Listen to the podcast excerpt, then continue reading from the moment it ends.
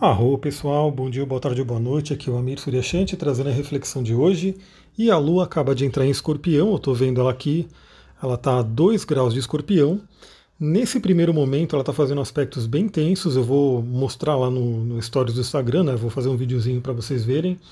E o que, que eu traria para vocês? Né? Primeiramente a gente está numa lua minguante, então a lua minguante é aquela lua da sabedoria, é aquela lua das finalizações, é aquela lua que é interessante a gente olhar para dentro, né? Ficar um pouquinho mais quietinho também, para quem puder. Enfim, é aquela lua para a gente é, descansar para a próxima lua nova, né, que já está chegando. Bom, e o signo de escorpião? O que, que o signo de escorpião traz para a gente? Bom, o signo de escorpião ele traz intensidade, profundidade emocional, capacidade de transformação e regeneração. Escorpião é aquele signo né, associado à casa 8, a Plutão, ao próprio Marte, que ele traz aí questões intensas, que de primeira a gente não gosta, né? Ele traz questões aí que, vou dar um exemplo, né? Um grande mito associado a Plutão e a Escorpião é o próprio mito de, do rapto de, de Core, né? Que no final virou Perséfone. E ela quem que era, né? Quem que era Core, né? Era filha de Deméter, filha da, da grande mãe, da mãe natureza, e ela ficava ali protegida pela mãe. Só que nisso dela ficar protegida pela mãe, ela não se desenvolvia, né? Porque a mãe dela cuidava de tudo. Isso acontece na vida real, né? Muitas pessoas tem aí esse arquétipo sendo constelado na vida. Então são pessoas que ficam ali, é, pais superprotetores, mãe superprotetora. Às vezes a, a menina, a mulher, na verdade, né, já tem aí seus 20 e poucos, 30 anos e a mãe ainda está querendo proteger. Então o que acontece? É, nesse mito, o Hades, né, ou Plutão, ele sai do fundo da Terra e captura e rapta né, essa Core. E lá no submundo ela acabou comendo uma romã, né, e a romã tem muito uma ligação com a sexualidade, né, com a riqueza.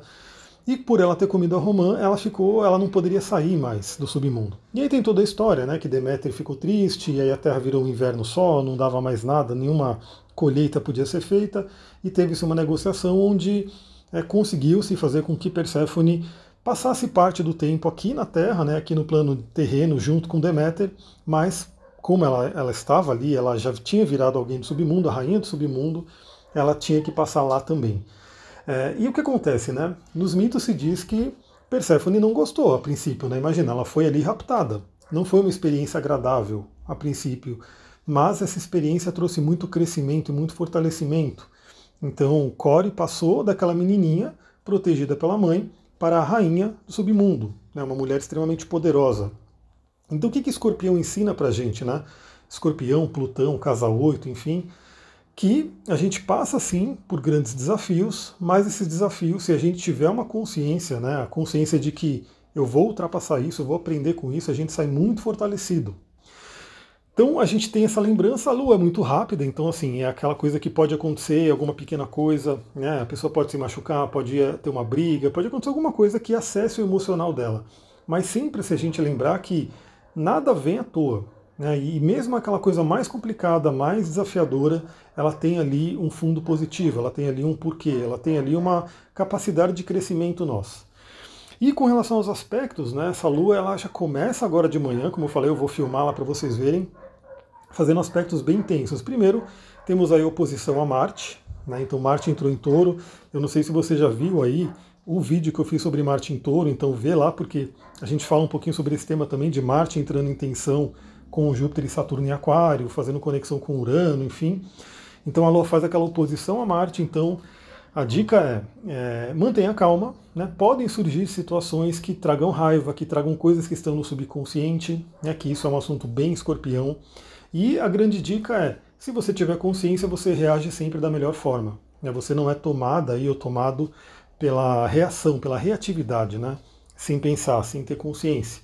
Então o Marte ele traz isso.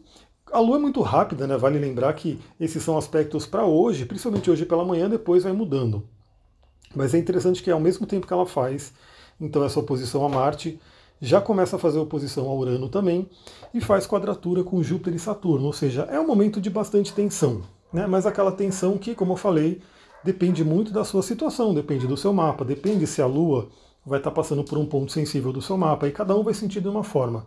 Mas o grande ensinamento disso é a gente tem que realmente aproveitar tudo que acontece na nossa vida, aceitar. Né? Isso é um ensinamento de Buda também, né?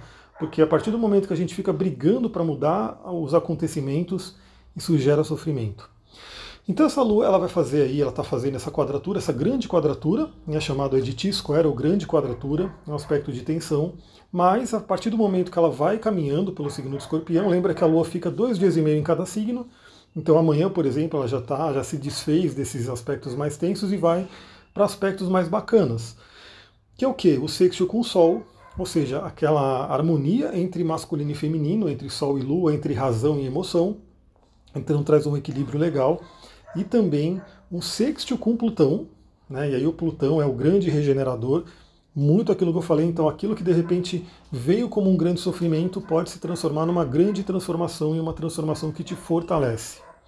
E também o trígono com Netuno, né, trazendo aí uma grande criatividade, capacidade de sonhar, capacidade de olhar para dentro e realmente de acessar esses planos que são planos diferenciados, né, que é o plano do elemento água, o plano do sonho, o plano aí, né, como eu posso dizer, que está fora da razão. Eu não sei se vocês conhecem, mas eu gosto muito do trabalho do Alejandro Rodorovsky, e eu vou compartilhar algumas coisas também lá no Stories. E ele tem um conceito da psicomagia, né? e a psicomagia basicamente são os atos mágicos que a gente vai fazendo. E o que, que ele coloca? Justamente isso, é aquilo que os antigos faziam, que os xamãs faziam. Né? Alguma coisa que está além da razão.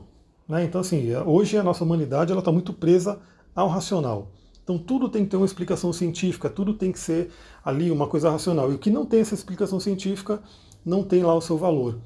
Mas muito pelo contrário, o Rodorovsky ele coloca ali na questão lá dos atos mágicos, né, da terapia com os atos mágicos, que ele chama de terapia pânica, é, que realmente assim esses atos, né, esse trabalho com o subconsciente, com imagens, com imaginação, com coisas que fogem da razão, né, são extremamente poderosos. E por que, que são poderosos? Porque eles falam diretamente com o nosso subconsciente. Então isso é um ponto importante. É, trabalhem essas questões. Eu tirei aqui uma carta também para hoje, para complementar nossa reflexão. Me fala também, vá lá no, no, Instagram e comenta comigo se você gosta. Quando eu tiro uma carta para a gente complementar, então eu falo da astrologia, falo do tarot também, e a gente tem uma reflexão unindo as duas, né, as duas linhas de conhecimento. Eu faço isso nos meus atendimentos também. Então, dependendo da pessoa, dependendo da situação, a gente olha o mapa e olha a mandala astrológica do tarot terapêutico para trazer as duas informações né, para a pessoa naquele momento. Que carta que saiu aqui para mim agora? Uma carta bem interessante. Novamente saiu uma carta de copas. Eu estou aqui com o tarô mitológico, estou né? trabalhando com ele nesse momento.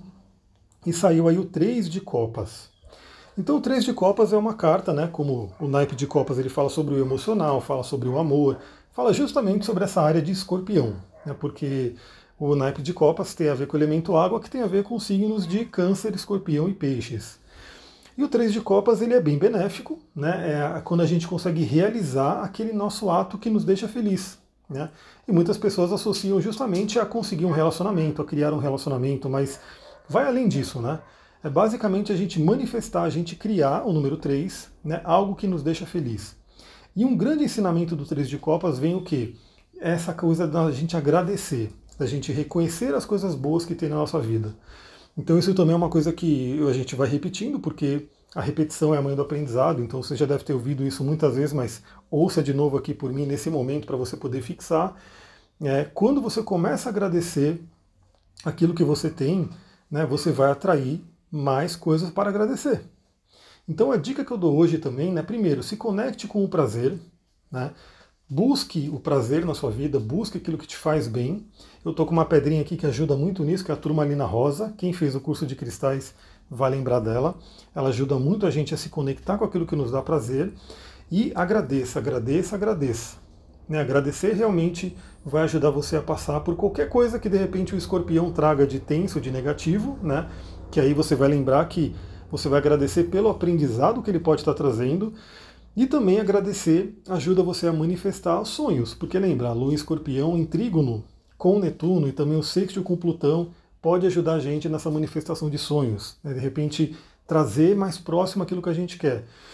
E é interessante que eu sei que é, às vezes eu falo aqui parece que a coisa vai acontecer na hora, né? Então assim, ó, você vai fazer e aquilo vai surgir na sua frente. Não é bem assim, né? A gente sabe que nesse plano aqui da 3D a gente está ali a questão do tempo, então muitas vezes não surge na hora. Mas são nesses momentos, nessas janelas astrológicas, que você planta sementes. Então, mesmo que não surja naquele momento, se você fizer uma meditação, uma visualização, um agradecimento, alguma coisa que te ligue a essa energia, pode ter certeza que você está dando mais passos né, em busca daquilo que você quer, daquilo que você deseja. Então eu vou ficando por aqui. Vamos ver se eu consigo gravar algum outro vídeo hoje. Me fala também se vocês gostam dos vídeos, porque para mim assim, gravar vídeo é mais trabalhoso, muito mais trabalhoso do que gravar áudio. Mas eu acho que é interessante, tem gente que gosta, né, e acaba espalhando também pelas redes. Mas eu gostaria de saber de vocês, vocês assistem os vídeos? Porque senão, né, não adianta eu gravar. Eu quero saber se vale a pena, se é interessante poder gravar os vídeos também. Teremos aí a mudança de Mercúrio para Aquário e Vênus em Capricórnio. São dois vídeos interessantes de se fazer. Né? Mas aí eu queria saber a opinião de vocês, se vocês gostam dos vídeos, se vocês assistem, se vale a pena estar tá colocando energia ali nesse, nesse caminho.